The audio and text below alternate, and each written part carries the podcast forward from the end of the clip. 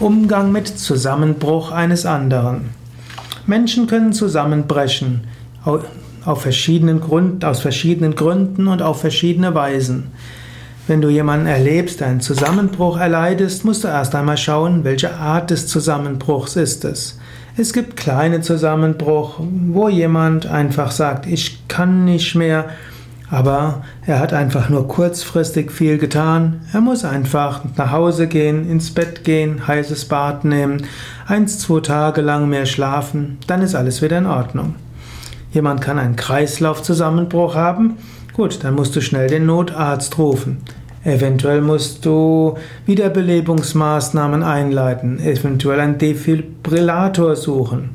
Gibt solche körperlichen Zusammenbrüche, die Kreislaufzusammenbruch sind.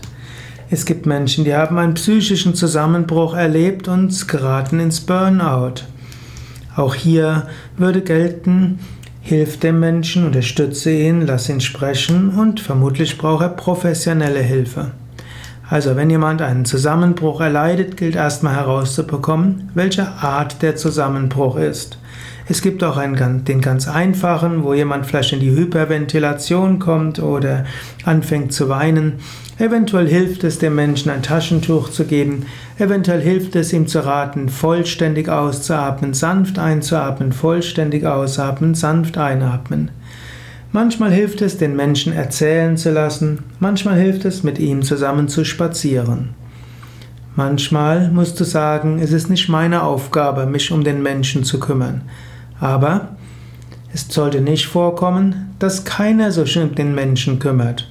Manchmal ist es wichtig, dass jemand sich kümmert.